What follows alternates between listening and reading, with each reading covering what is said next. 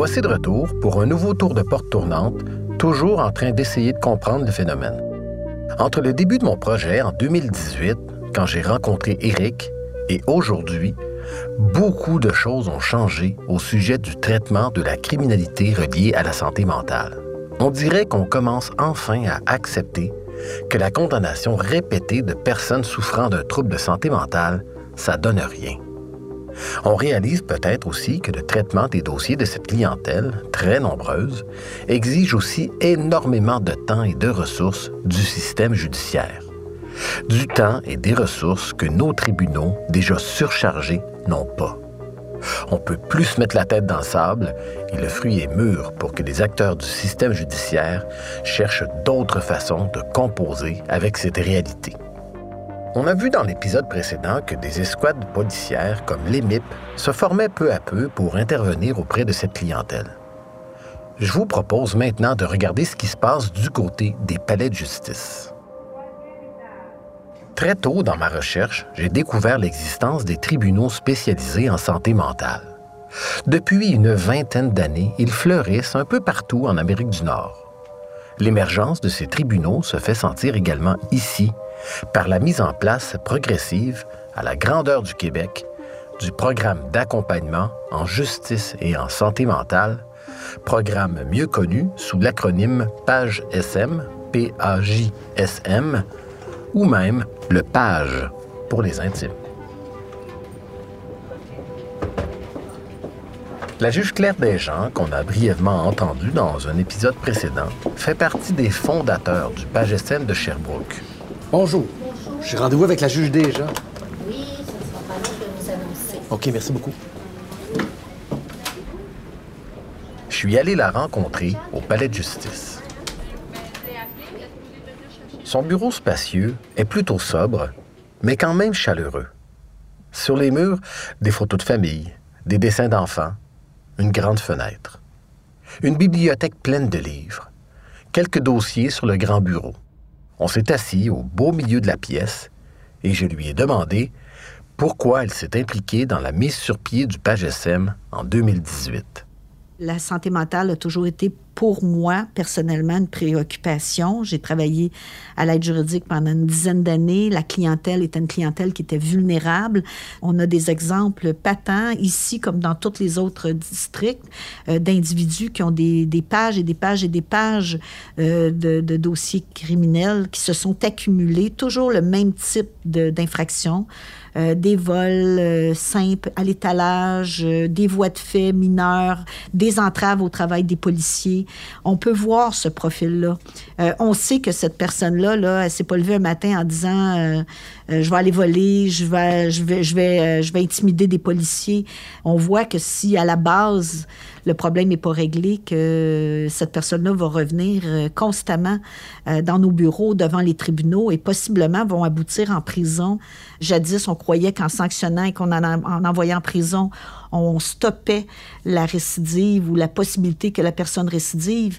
Mais quelqu'un qui souffre de santé mentale n'a pas cette capacité euh, de faire des choix qui sont euh, peut-être euh, raisonnés ou qui sont dans le meilleur de leur intérêt. L'objectif principal du PAGSM, c'est précisément d'éviter que ces accusés reviennent devant le tribunal.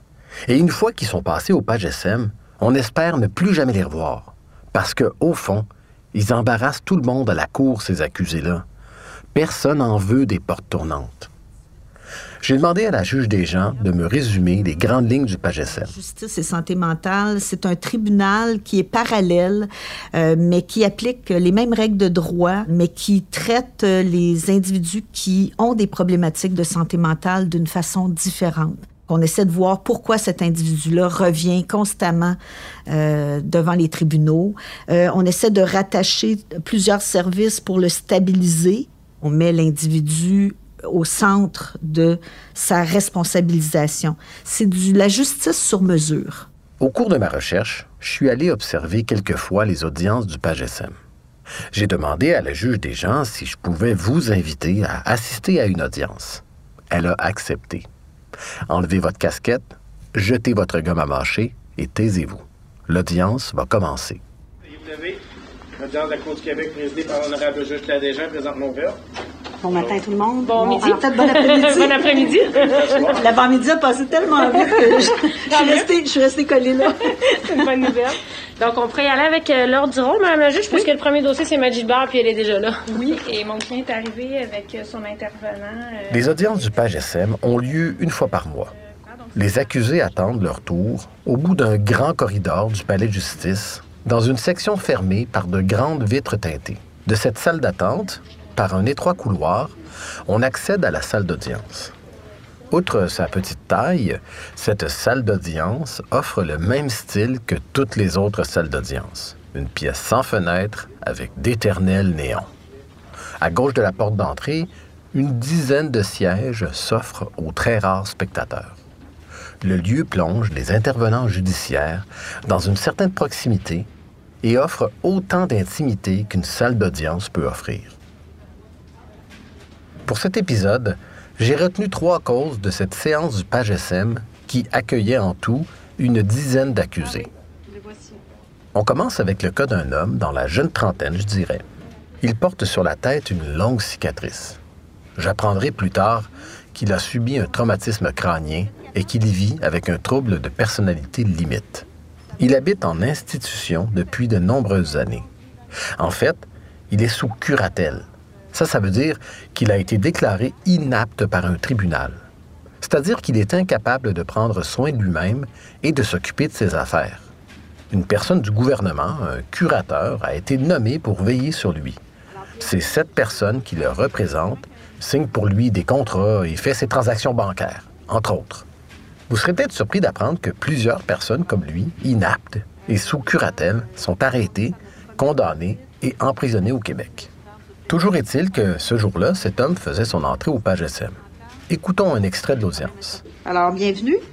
Euh, maintenant, euh, quand on est à notre première visite, on vous a sûrement expliqué, Majibar vous a peut-être expliqué le fonctionnement du programme d'accompagnement en justice santé Oui, mentale. l'a expliqué un peu. Je prends toujours quand même un certain temps là, pour m'assurer que vous comprenez. Il soit Euh, bien réexpliqué par après aussi. Là. Des oui. fois, ça prend plusieurs fois avant que je comprenne. Parfait. Alors, évidemment, on perd pas de vue le fait que ce qui vous amène ici, ce sont euh, d'abord la commission d'infraction euh, criminelle. Donc, Ouais. on parle de voie de fait à l'égard d'un monsieur Lignon. Et pour que vous soyez admissible dans ce programme, évidemment, vous reconnaissez que euh, vous avez euh, commis ces gestes-là, mais vous dites aussi, j'ai besoin de services, j'ai besoin d'aide, et le programme peut vous accompagner. C'est ça. C'est ça? Ouais. Alors, euh, ça, c'est en résumé. Je dois avouer, c'est que des fois, par moment, je vois pas, mais j'en parle pas. Je le garde pour moi, je refoule, puis je parle pas de mes émotions beaucoup. Puis des fois, c'est par peur. C'est pas par peur euh, des gens, mais par peur, mettons, de qu'on rit ou que, tu sais, Oui, peu oui, importe. d'être jugé. C'est ça, c'est ça, c'est ça. Ce que je trouve triste, par exemple, c'est que, tu sais, c'est à partir que j'étais jeune,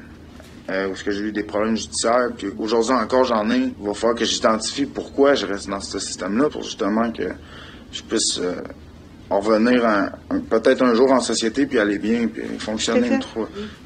Alors, euh, moi, je suggère euh, également le 20 septembre. 22. Le 22, oui, c'est vrai, c'est le 20 22 octobre et le septembre. 22 septembre. On se revoit à la même On- salle. Dans la même salle, à la même heure, le 22 septembre. Et puis, on va faire le point sur ce, qui, euh, ce que vous avez fait jusque-là. Au Page SM, comme devant tous les tribunaux criminels, on retrouve un procureur de la couronne. C'est l'avocat ou l'avocate qui poursuit l'accusé au nom du public, en quelque sorte. Une semaine avant l'audience, je suis allé au palais de justice interviewer maître Geneviève Crépeau, qui travaille régulièrement comme procureur de la couronne au Page SM de Sherbrooke. Bonjour. J'ai rendez-vous avec Maître Crépeau. Mickaël. descend les escaliers. Elle a réservé la salle en bas, Ah! elle est déjà là. Ah, merveilleux. Fait amusant, le père et l'oncle de Maître Crépeau ont tous deux fait carrière comme procureur de la couronne. Son grand-père était avocat aussi. Le droit, Maître Crépeau, elle a ça dans le sang. Maître Crépeau? Ben, ça doit, j'ai vu l'équipement. Ah, c'est ça. Ça va bien? Ça va bien? Ben oui, je vous cherchais, là. Ben, j'ai- ici, Ah, ici. Je, me souvenais pas si je vous avais donné le local. Fait que là, je crois que je Vous vais un point 16? C'est ici, mais je vais faire le tour parce qu'au jour moi. OK, parfait. Je viens de- Elle m'a parlé des différences entre le page SM et la cour régulière. Première chose à savoir, la participation au page SM est volontaire. C'est-à-dire qu'aucun accusé ne peut être forcé d'y participer. De plus, pour être admis, l'accusé doit reconnaître qu'il a commis les infractions qu'on lui reproche. Euh, en régulier, il y a beaucoup de personnes, c'est géré euh, au volume souvent. Quand on est au page, on, je dirais qu'on est plus entre nous. C'est souvent le même juge, souvent le même procureur. Je dirais que c'est géré de façon beaucoup plus humaine. Puis je pense que les, les usagers apprécient ça parce qu'ils savent euh, qu'ils sont reconnus puis qu'on s'intéresse à eux puis à leur cheminement. Ça fait une grosse différence euh, comparativement au rôle euh, de la Cour euh, du Québec régulière. Oui, on prend plus son temps au PAGSM. J'ai même évalué que des dossiers qui seraient réglés en quelques secondes à peine au tribunal régulier prennent facilement de 15 à 30 minutes de temps de cours au PAGSM. Donc, la suggestion d'intégrer le programme peut venir du policier qui a interagi avec euh, l'accusé, peut venir de son avocat, peut venir du procureur de la poursuite qui, à la lecture du dossier, constate que visiblement il y a un besoin en santé mentale, peut suggérer à l'avocat de défense ou à, à l'accusé, s'il se représente seul, d'intégrer le programme. Mais il faut que la commission de l'infraction ait un lien avec un trouble de santé mentale. Un autre élément important, ce ne sont pas toutes les accusations qui peuvent donner ouverture au PAGSM.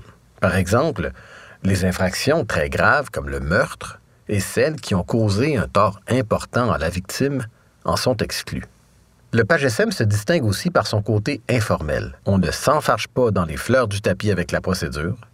Les intervenants parlent plutôt librement et on s'éloigne des rôles traditionnels qui existent en salle de cours. Bref, le travail se fait sous le signe de la collaboration. Quand je dis au monde que j'ai démissionné du barreau, on comprend pas souvent comment j'ai pu faire un move comme ça. À un tel point que j'ai développé des petites phrases toutes faites qui encapsulent mes motivations. Par exemple, je dis souvent que j'ai lâché le droit parce que je préfère la collaboration à la confrontation. Je me suis tout de même pris à penser crime, ça a l'air le fun, le PAGSM. Je me demande même si j'aurais lâché la pratique du droit si un PAGSM avait existé à l'époque où j'étais avocat. Une des particularités fondamentales du PAGSM, c'est la présence, dans la salle d'audience, d'un employé du système de santé. C'est pas un avocat, c'est pas un témoin, mais il travaille étroitement avec les accusés. On l'appelle l'intervenant pivot. Il est le lien entre la santé et la justice. Au PAGSM de Sherbrooke, l'intervenant pivot, c'est Étienne Tremblay-Langlois. Il est travailleur social. Je suis allé le rencontrer à l'hôpital, dans les locaux du programme du suivi intensif, où travaille le docteur Titley, le psychiatre de Eric. Étienne occupe un petit bureau sans fenêtre qu'il partage avec un collègue. Le bureau est pas mal dégarni. Étienne ne doit pas souvent être là. C'est un gars de terrain. Étienne m'explique que, en gros, sa job, c'est de faire en sorte que l'accusé ne revienne pas devant la cour. Première étape de son travail, comprendre la situation de l'accusé. Le client me donne une autorisation d'aller fouiller dans son dossier. Fait qu'au niveau médical, au niveau des services de première ligne, euh, s'il y a déjà eu un épisode de service dans le passé, des interventions avec l'équipe EMIP, est-ce que ça a bien été, moins bien été, pourquoi? Et c'est là que oui, moi, il faut que j'évalue s'ils sont aptes et volontaires au programme dans les critères d'admissibilité d'un point de vue clinique. Une fois qu'il sait plus à qui il a affaire, Étienne conçoit un plan d'action en collaboration avec l'accusé et met en place des services pour ce dernier. Le plan d'action, c'est un peu comme un contrat que l'accusé signe avec la Cour. Est-ce que ça va être finalement d'adhérer à un organisme qui fait de la gestion d'agressivité, d'adhérer euh, finalement aux recommandations d'une équipe traitante, continuer d'aller voir son médecin psychiatre, puis d'adhérer au traitement qui aide à stabiliser l'humeur, à éviter les, les symptômes euh, psychotiques? Évidemment, ça se peut que la mise en place des services prenne un peu de temps. Dans l'intervalle, c'est Étienne qui est là pour aider l'accusé. Il garde un œil sur lui pour l'aider à avancer dans son plan d'action, à le garder motivé et à s'assurer que sa condition ne se détériore pas. J'ai un peu un mandat généraliste au niveau psychosocial, de dire, bon, ben il y a tel organisme qui, dépannage alimentaire, dépannage euh, au niveau résidentiel, ça, ça peut t'aider. Puis après ça, toujours en lien avec les accusations, j'essaie de voir et les facteurs de protection puis les facteurs de risque. Comment est-ce que la personne peut peut-être aller vers un organisme, un centre de jour, voir comment ça se passe, comment ça se passe avec son suivi, avec son psychiatre, la médication. Puis là, le dossier de l'accusé suit son cours, comme ça. Et presque chaque mois, l'accusé passe devant le juge au PAGSM. Étienne explique alors au tribunal les progrès ou les difficultés que l'accusé rencontre. Il faut comprendre que si l'accusé ne respecte pas son plan d'action, il peut se trouver en situation d'échec au page SM, et là, on peut le renvoyer au tribunal régulier pour qu'il se fasse juger comme tous les autres criminels.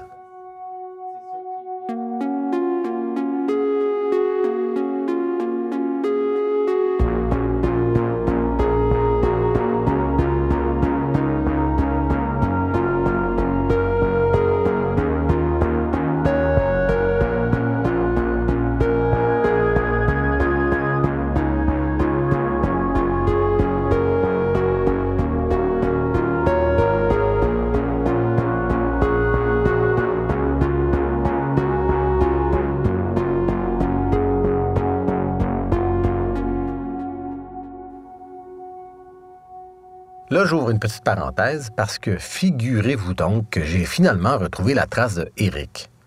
En étant au palais de justice pour assister à l'audience du page SM, j'en ai profité pour faire une petite recherche au plumitif. Les dossiers de la Cour confirment ce que m'a dit Suzanne. Eric s'est effectivement fait arrêter pour un vol en décembre 2020, mais les policiers l'ont relâché immédiatement. En février 2021, il s'est fait arrêter de nouveau cette fois pour une série d'introductions par effraction. Il s'est fait prendre à défoncer des portes de commerce. Il y avait des caméras de sécurité et on peut très facilement l'identifier. Il a volé des petits montants entre 40 et 100 dollars. Il est détenu depuis son arrestation. J'ai même réussi à obtenir un enregistrement d'une audience qui a lieu en juin 2021 devant le juge Serge Champoux de la Cour du Québec. On n'est pas au page SM, là. On est à la Cour régulière. Mais c'est Maître Crépeau, par hasard, la procureure au dossier, et c'est Maître Samuel Bouchard de l'aide juridique qui représente Éric. On écoute ça. C'est Mme Est-ce que vous voyez bien la salle d'audience? Non, j'ai pas mes lunettes. Oh, bon. Ils sont où vos lunettes? J'ai pas, euh, j'ai pas, j'ai un optométriste. OK, donc vous n'en avez pas de lunettes? Non, Donc vous voyez pas bien ce qui se passe dans la salle d'audience? Bon, OK. Euh, donc je vous demande si vous voyez votre avocat, j'imagine la réponse c'est non? Non. Bon. Mais vous entendez bien? Oh, j'entends bien. Vous êtes conscient aujourd'hui, on fait votre enquête sur remise en liberté? L'enquête sur euh, remise en liberté, qu'on appelle souvent l'enquête caution, est une audience au cours de laquelle le juge décide qu'est-ce qu'on fait avec l'accusé pendant les procédures. On le libère sous condition ou on le garde détenu. Avec ses antécédents judiciaires, Éric est rarement remis en liberté. Pour le moment, il essaie de convaincre le juge de lui permettre d'aller en thérapie plutôt qu'en détention. Est-ce que vous avez parlé avec euh, euh, une Madame Claudia Noël? Thérapie, ça? Oui. Oui. Elle m'a dit qu'elle m'accepterait si, si on, je serais remis en liberté parce que j'ai des problèmes de consommation de drogue, puis euh, que ça affecte ma compréhension. là. Fait que je, je vois que j'ai besoin d'une thérapie. là. Parce que je peux pas rester ici à, à rien faire dans la prison, à rien faire. Là, puis, euh, Et votre consommation de cocaïne, ça peut ressembler à quoi? ben, tant, tant que j'en consomme, tant que j'en ai. Là. Ça va, j'aurais pas d'autres questions, monsieur. Maître Crépeau fait valoir que Éric a tenté plusieurs thérapies déjà et qu'il les a toutes échouées. S'ensuit l'échange suivant. Quand vous dites que vous allez vous impliquer, là, est-ce que vous savez ce que ça implique, la thérapie? Ça m'implique de me lever le matin, de faire mes tâches, de, de collaborer avec des intervenants, puis euh, etc., etc. là.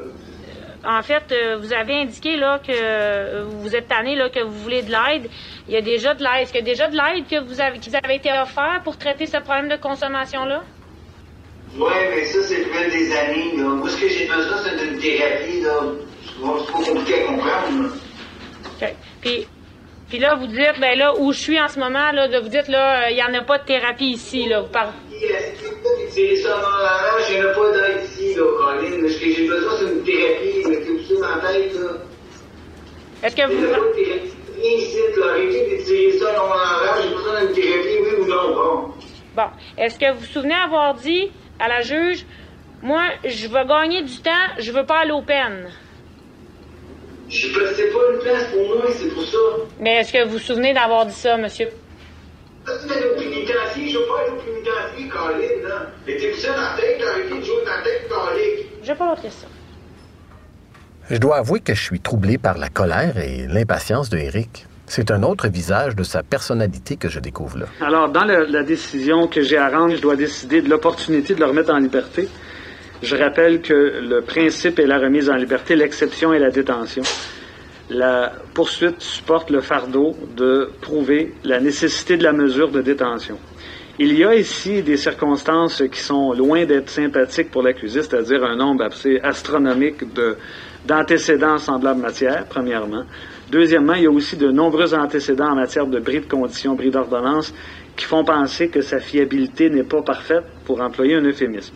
Ceci étant dit, la, Cour suprême, dans les dernières années, est revenue à plusieurs reprises sur les euh, principes de remise en liberté en faisant valoir, par exemple, que certaines catégories de personnes se trouvaient euh, en quelque sorte dans des portes tournantes où elles sortent et retournent en prison presque systématiquement et où il faut peut-être envisager d'autres possibilités. On parle expressément dans ces décisions-là de la possibilité d'envoyer quelqu'un en thérapie. Euh, ici, on a quand même quelqu'un qui euh, est détenu depuis quatre mois, ce qui est significatif, qui n'était pas en thérapie, qui demande sa remise en liberté pour la première fois dans ces dossiers-là. On a quelqu'un qui est aussi dans une situation évidente de toxicomanie, euh, avec une problématique qui semble liée presque directement à toute sa criminalité, en ce sens que sans le règlement de la toxicomanie, il est évident que l'accusé va retourner en prison euh, ou va commettre des nouveaux crimes de façon euh, incessante. C'est ce qu'il a fait depuis de nombreuses années. Et sans le règlement de cette problématique-là, on n'aura aucune solution qui le concerne. Euh, est-ce que ce sera un succès, la thérapie? Est-ce qu'il est réellement motivé? Les arguments que le ministère public fait valoir sont parfaitement valides, raisonnables, sont compréhensibles à la lumière du euh, casier judiciaire de l'accusé. Est-ce que les enseignements récents de la Cour suprême devraient être euh, soigneusement écoutés pour envisager la possibilité de leur mettre en liberté? Je crois que oui. en ce sens que, notamment, la protection de la société passe par la désintoxication de l'accusé. Il est dans une pente extrêmement dangereuse de maladie mentale et de toxicomanie et probablement bientôt de maladie physique. Il parle de son diabète, mais on ne peut pas douter qu'avec la consommation qu'il allègue, avec euh, la vie qu'il a eue dans le passé, avec les nombreux séjours en prison, avec une consommation débridée de drogue dure, on peut certainement s'imaginer que euh, sa santé doit être assez défaillante. Et euh, si on était capable d'envisager une remise en liberté par, une, par des conditions de désintoxication dans une cure fermée, ce serait assurément une solution valable. Alors, je vais donc accorder la remise en liberté de l'accusé sur signature d'une ordonnance aux conditions suivantes. Il va devoir garder la paix, avoir une bonne conduite, être présent à la cour lorsque requis, accepter d'être remis entre les mains d'un représentant autorisé de l'établissement Centre L'Envolé, résider à cet établissement 24 heures sur 24, respecter les règlements de l'établissement, vous constituez prisonnier au poste de police le plus près dès votre expulsion ou votre décision de mettre fin prématurément à votre thérapie. Comprenez ces conditions-là, monsieur? Oui, monsieur le juge. Les accepter? Oui. Alors, les documents vont vous parvenir au euh, centre de détention tantôt. Vous allez devoir les signer et la maison de thérapie va venir vous chercher là, j'imagine. Oui, c'est ce qui devrait être prévu. Est-ce que c'est un bon moment pour prendre la pause? Bon, mais ça a l'air que Eric entreprend une nouvelle thérapie. Comme Maître Crépeau, je suis un peu sceptique, mais essayer peut pas nuire. Suzanne m'a déjà dit que c'est une des stratégies de Eric. Il va en thérapie plutôt qu'en détention, et dès qu'il a des droits de sortie, il en profite pour fuguer, ne revient pas au centre de thérapie. J'ai bien hâte de voir ce que ça va donner.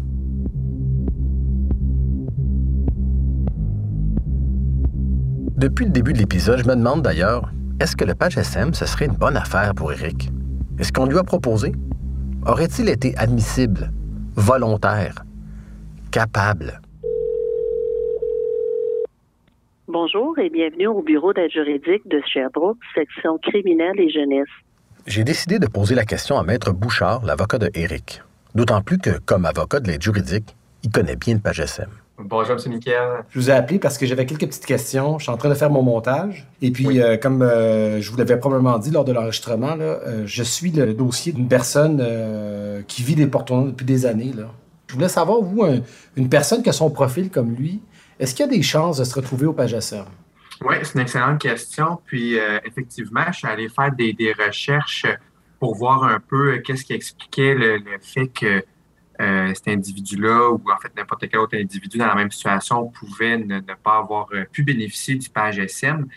Et euh, ce qu'il faut comprendre, c'est que bon, le, page SM, c'est un processus qui est, qui est sur un du long terme. On parle de plusieurs mois, même quelques années.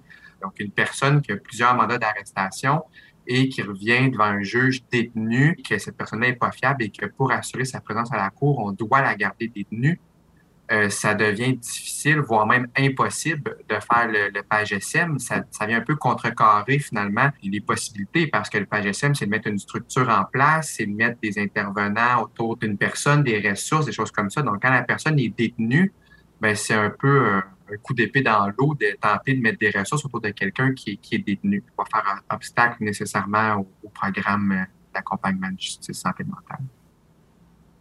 OK, ça a le mérite d'être clair. Donc, on n'a probablement juste pas proposé le PAGSM à Eric.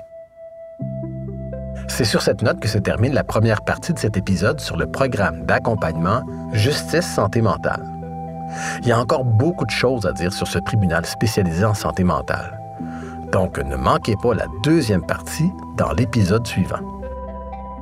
Merci d'avoir été là. Cette série est réalisée et produite par Philippe Miquel. Conseil dramaturgique, Mathilde Béninus. Conception sonore, Marie-Pierre Grenier. Montage dialogue, Thomas Noël. Mixage sonore, Nata Huot. Musique originale, Jean-Olivier Bégin. Ce projet est rendu possible grâce au soutien financier du Conseil des arts du Canada et du Greenberger Center for Social and Criminal Justice. Je tiens à remercier du fond du cœur toutes les personnes qui ont participé de près ou de loin à ce projet. Pour des remerciements détaillés et pour approfondir chacun des épisodes, je vous invite à consulter porte-tournante.com. Porte Tournante est une production de Les Vues de l'Esprit.